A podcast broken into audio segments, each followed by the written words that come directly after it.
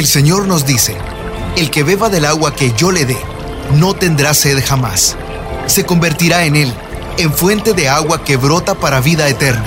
Y para conocer más de esa agua que nos da vida, Buenos días en el camino presenta El Cántaro, un segmento conducido por el padre José Román Flecha, doctor en teología moral, quien nos orienta sobre la verdad de nuestra fe. A continuación, Mis queridos hermanos, soy el padre José Román Flecha de la Diócesis de León, en España. Les hablo desde la ciudad de Salamanca. Miren, hace mucho tiempo que yo vengo, vengo haciéndome una pregunta cuando oigo esa canción con la que introducen este espacio. Dice, mm, no basta con orar, tienes que actuar, tienes que hacer obras, le dice Pablo a Santiago. Eso dice la canción, ¿no? Y yo me pregunto, ¿y cuándo se lo diría Pablo a Santiago? ¿Y cómo lo sabe el creador de esa alabanza? ¿Y cuándo se lo diría Pablo? ¿Y a qué Santiago se lo dijo? bueno, ¿a qué viene esta broma inicial? Viene a responder a otra pregunta. Son muchas personas entre ustedes las que me preguntan, ¿y cómo hago yo para leer la Biblia? ¿Por dónde empiezo? Ya saben que yo siempre respondo, déjese llevar, déjese llevar por la mano de la iglesia, nuestra madre y maestra. Y la iglesia nos va presentando la palabra de Dios a lo largo de las celebraciones litúrgicas de, de, tres años, en el ciclo A, ciclo B y ciclo C. Así que déjese llevar, vaya leyendo lo que la iglesia nos ofrece. Claro, búsquese un comentario sencillo que le pueda introducir en los temas y explicar algunas cosas que usted no comprenda. Bueno, ya van dos introducciones. Una tercera introducción. ¿Y por qué digo esto? Porque esta semana y la próxima, en la Santa Misa, estamos leyendo la Carta de Santiago. Bueno, si San Pablo le decía a Santiago, no basta con orar, hay que actuar, ¿por qué no aprovechamos estas dos semanas para leer la Carta de Santiago? Les aseguro que es un tesoro por ser la más extensa de las cartas católicas, la encontramos la primera en el Nuevo Testamento. En realidad no parece una carta, porque, bueno, sí, está dirigida a las doce tribus, así en general, es decir, para todo el mundo judío, como todo, el mundo judío, sí, parece un escrito cristiano. Eso nos lleva ya a preguntarnos a ver quién la escribió. Pues Santiago, ¿no? Bueno, ¿y qué Santiago? En los evangelios se nos habla de un Santiago al que llamamos el mayor, el hermano de Juan. Este Santiago sería Jacobo, el mayor, hijo de Zebedeo, un pescador, como sabemos, en el mar de Galilea. Hay otro Santiago, el hijo de Alfeo, del cual se habla también en el Nuevo Testamento, y aparece también otro Santiago, que llamamos Santiago el Menor, el pariente del Señor, que estaría en el grupo de los que no creyeron en Jesús, pero parece que luego sí, se convirtieron y fue responsable de la comunidad de Jerusalén. Bueno, pues hay bastantes especialistas que dicen que este tercero pudiera ser el autor de la carta de Santiago. Pero resulta que aquel era un judío, posiblemente un galileo, no tendría mucha formación, no tendría formación universitaria. Y la Carta de Santiago está escrita en un lenguaje exquisito, un lenguaje griego muy perfecto. Así que algunos dicen, ¿y no sería escrita por un judío, sí, convertido al cristianismo, es decir, un judeo cristiano, buen conocedor de la lengua griega, puesto que en Jerusalén en aquel tiempo se hablaba el arameo, en la liturgia el hebreo, y se hablaba por las calles también con mucha frecuencia el griego. Bueno, pues casi no lo sabemos. Pero la pregunta por el autor nos lleva también al tiempo. ¿Cuándo habría sido escrita esta carta? Algunos dicen, teniendo en cuenta mmm, la poca elaboración del lenguaje sobre Jesús, el Cristo, el Mesías, pudiera ser un escrito muy primitivo, allá de los años 40 más o menos. Pero teniendo en cuenta también algunas dificultades, la situación de la comunidad que se ve a través de estas páginas, pues otros dicen, no, debió de ser escrita más tarde. No más tarde del año 62 o 63, cuando muere Santiago el Menor. Bueno, pues ahí están, unas cuantas preguntas que seguimos haciéndonos. Por otra parte, no parece que haya sido escrita por un apóstol, porque si no, ya en el prólogo habría dicho Santiago, apóstol, y no, no empieza así. Santiago, siervo de Dios y del Señor Jesucristo. Bueno, una introducción muy humilde y muy sencilla. Y por otra parte, es buen conocedor del Antiguo Testamento. Cita muchas veces a varios personajes. Sí, sí. Conoce muchas frases del Antiguo Testamento. La verdad es que también conoce frases de Jesús y las cita de una forma tan rápida, tan fluida, mm, que hace suponer que él cree que sus lectores conocen muy bien a Jesús. Bueno, una introducción. ¿Qué otra cosa tendría yo que decir? Que a mí me parece que se parece mucho a los libros sapienciales, a los que tanto estimamos. Pues el libro del eclesiástico, o el libro de la sabiduría, o el libro de los proverbios. ¿Por qué? Porque contiene una serie de advertencias, de instrucciones, de normas concretas muy enfocadas hacia el comportamiento de cada día, hacia la vida práctica de los judeocristianos de la diáspora. La diáspora quiere decir los que habían emigrado y vivían mm, fuera de la Palestina. ¿Dónde? Pues posiblemente en Siria y también en Cilicia. ¿Cilicia? ¿Dónde estaba Cilicia? Pues Pablo era de allí, ¿verdad? De Tarso de Cilicia, una región que estaría entre Siria y el este de la actual Turquía. Bueno, esto como introducción para suscitarles a ustedes algunas preguntas, a ver si se animan a leer esta carta tan hermosa. Bueno, ¿y qué contiene? ¿De qué habla esta carta? Ya al principio se nos presenta de esa forma tan simpática al autor, Santiago, siervo de Dios y del Señor Jesucristo. ¿Simpática por qué? Porque nos hace reír. No, simpática en cuanto que nos hace sentirnos compañeros de Él, porque también nosotros nos llamamos siervos de Dios y siervos del Señor Jesucristo. En ese sentido digo que es simpática.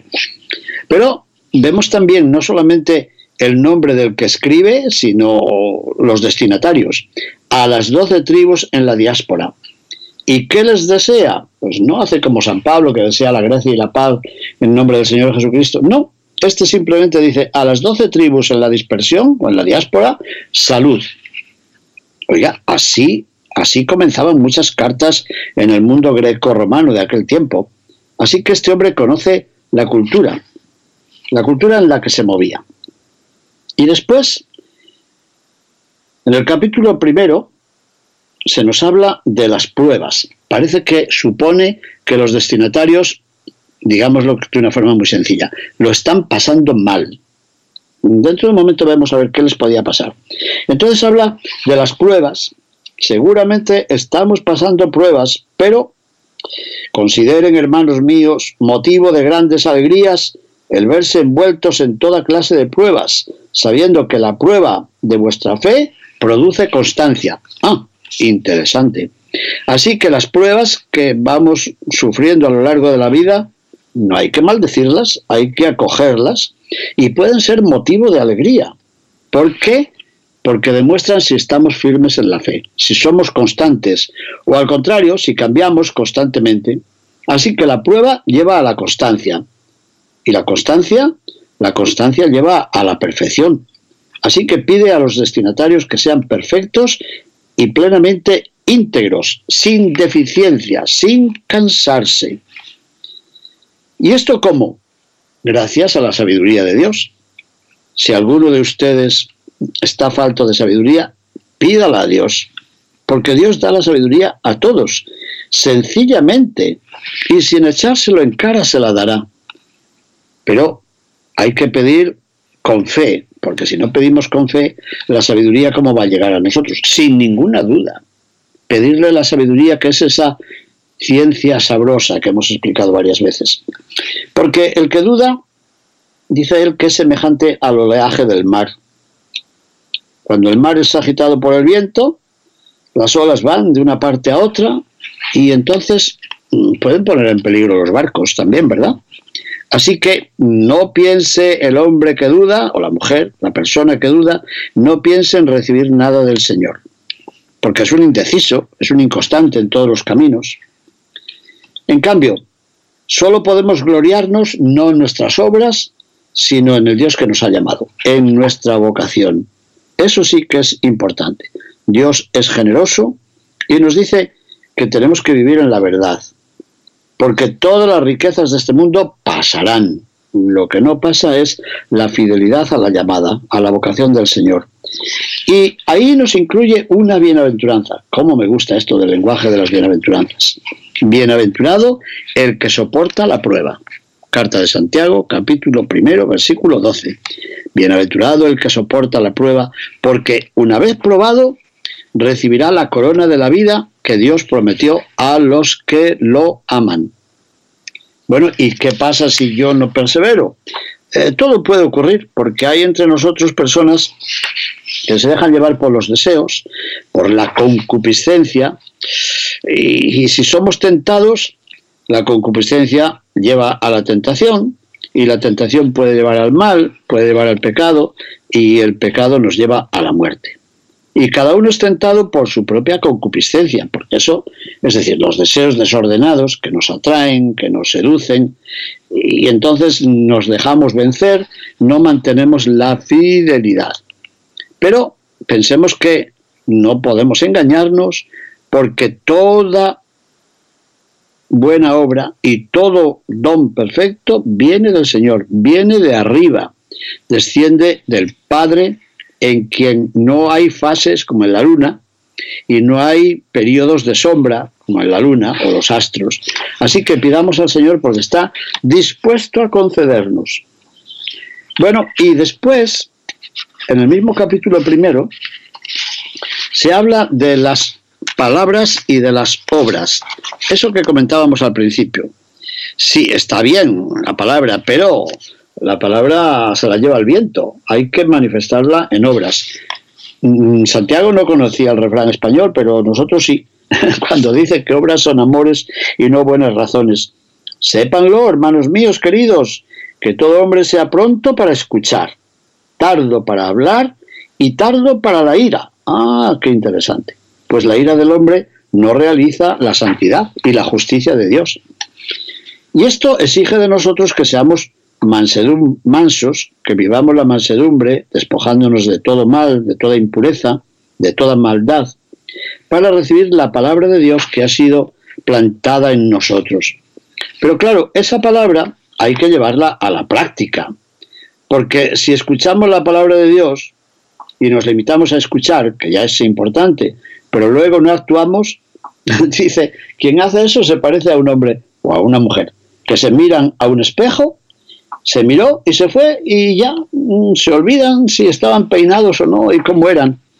Aquí a los hermanos de esta casa donde resido, como ya son o somos todos mayores, dije, bueno, a lo mejor no podemos poner el ejemplo del espejo y, del peinarse ante el espejo, pero podemos poner el ejemplo de las pastillitas, que todos tomamos un montón de pastillas para no sé qué, para el dolor de cabeza, para el dolor de la pierna, para, para todo. Pero yo no sé si les pasa a ustedes, les dije en la homilía, que a veces hemos tomado la pastilla y después decimos, no sé si he tomado la pastilla sí o no. Y todos movieron la cabeza para decir, eso me pasa a mí también. Bueno, pues diría la carta de Santiago que si escuchamos la palabra de Dios y no la llevamos a la práctica, somos como quien se olvida si ha tomado la pastilla, con perdón. Él dice como quien mira al espejo y después ya ni se acuerda. Así que hay que practicar la palabra de Dios, porque los que practiquen la palabra de Dios se salvarán. Dice en el capítulo primero, versículo 25. Pero hay que ponerla por obra y entonces seremos bienaventurados al practicarla. Pero la verdadera religión, hay que tenerlo claro, no consiste en palabras, no consiste en hablar bien. ¡Ay, qué bien habla usted! Eso no salva. Si alguno cree ser realmente religioso y no refrena su lengua, sino que se engaña a sí mismo, su religión no es auténtica, porque la verdadera religión se demuestra con obras. La religión pura y sin mancha delante de Dios y delante de Dios nuestro Padre es esta. Visitar huérfanos y viudas en su tribulación y conservarse limpio de contagio del mundo. ¿Se dan cuenta que se refiere a las obras de misericordia que hemos estado comentando en este programa? Bueno, todo eso en el capítulo primero, fíjense. Yo sé que tengo que ir un poquito más deprisa, claro, por el momento, porque podemos volver otro día. En el capítulo segundo se refiere él a la acepción de personas. Estamos en una comunidad cristiana, llegan dos personas que seguramente no eran cristianos y han venido por curiosidad, uno viene bien vestido, tiene anillos, muy rico, y le decimos, señor, eh, siéntese aquí, por favor. Y entra otro así que parece una persona sin hogar y sin casa, sin dinero y sin entradas. Y le decimos, bueno, tú mira, mira por ahí por donde puedas y si no, siéntate en el suelo. No me lo estoy inventando yo, ¿eh? Eso lo dice la carta de Santiago en el capítulo segundo. Dice, no, eso no está bien. Capítulo segundo, versos 1 al 4. No tener acepción de personas. ¿Y eso por qué? Porque Dios no obró así. Dios ha escogido a los pobres para hacerlos herederos del reino. Y si nosotros no obedecemos y no somos atentos al pobre, no estamos imitando a Dios nuestro Señor. Es más, parece que la carta tiene en cuenta a cristianos judíos, judeo-cristianos, que trabajan posiblemente en el campo, trabajan para dueños ricos y acomodados, que no les tratan nada bien y que a veces incluso cuando están molestos denuncian a sus obreros cristianos. Eso parece que nos dice en el capítulo segundo. Dice, así que ustedes tratan muy bien a los ricos que vienen a la asamblea. ¿Y eso? ¿No les están oprimiendo los ricos a ustedes? ¿No les están arrastrando a los tribunales? ¿No son ellos los que blasfeman del hermoso nombre que ha sido invocado sobre ustedes? Interesante. Así que, de un plumazo, como se suele decir, nos dice cómo viven los receptores de este documento y cómo, con frecuencia, alaban y halagan a los ricos, por los cuales con frecuencia son humillados y hasta denunciados. Bueno, y después alude a la vieja regla de oro de todas las éticas de este mundo. La regla de oro dice que hagas a los demás lo que quieras que te hagan a ti y en negativo, que no hagas a los demás lo que no quieras que te hagan a ti. Es decir, que ames al prójimo como a ti mismo, que ya se encontraba en el libro del Levítico. Bueno, pues él dice que esa es la ley regia. Es verdad que en muchos lugares se llama la regla de oro. Él le llama la ley regia. Y en eso sí que coincide también con San Pablo, que piensa que todas las obras dependen del amor. Cuando se dice que Pablo decía que no, que basta basta simplemente la fe y no hace falta las obras, mm, bueno, se estaría refiriendo a las obras del culto judío, que no nos salvaban. Pero Pablo sabe que hay que actuar de acuerdo con el amor, como hemos visto en la primera carta a los Corintios en el capítulo 13. Bueno, pues de nuevo vuelve a decir la carta de Santiago que quien hace acepción de personas comete pecado. Hemos de vivir la ley de la libertad. Y la ley de la libertad es la ley del amor. Una ley que nos lleva, una vez lo dice, una y otra vez, nos lleva a obrar bien. La fe se muestra en las obras. Si un hermano o una hermana se encuentran desnudos y carecen del alimento diario, y alguno de ustedes les dice, hermanos, vayan en paz, caliéntense y coman bien, pero ustedes no les dan lo necesario para el cuerpo, ¿de qué sirve eso? Bueno, pues así pasa con la fe. Si no tiene obras, está muerta en sí misma, porque no ha producido las obras buenas. Mm, ustedes han oído hablar de Abraham, les dice a sus descendientes. Bueno, pues Abraham tenía fe, pero su fe, sí, le justificó. Lo dice también San Pablo, que Abraham fue justificado por la fe, pero fue una fe con obras, claro, porque escuchó la fe actuaba juntamente con las obras y por las obras se hizo perfecta su fe. Ahí parece que como que estuviera discutiendo con Pablo, ¿verdad?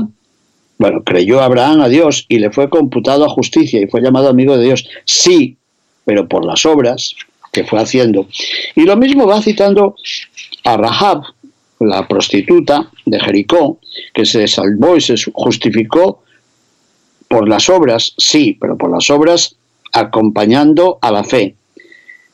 Al recibir aquellos mensajeros que había enviado el pueblo de Israel, Josué en concreto. Así pues, como el cuerpo sin espíritu está muerto, así también está muerta la fe sin obras. Dos capítulos importantes para que puedan ir leyéndolo. ¿De acuerdo? Esto hemos estado leyendo estos días y seguiremos leyéndolo en los días mm, de diario que decimos, ¿eh? lunes, martes, miércoles, jueves, viernes, sábado, y la próxima semana seguiremos leyendo esta carta. Si me dan permiso, continuaremos en otro día porque tengo que explicar algo más. Tengo que explicar el capítulo tercero, el capítulo cuarto y el capítulo quinto. Hoy nos quedamos con estos dos primeros capítulos de la carta de Santiago. Búsquenla en su Biblia ya, por favor. Bueno, gracias mis hermanos, bendiciones. Buenos días en el camino presentó El Cántaro con el padre José Román Flecha.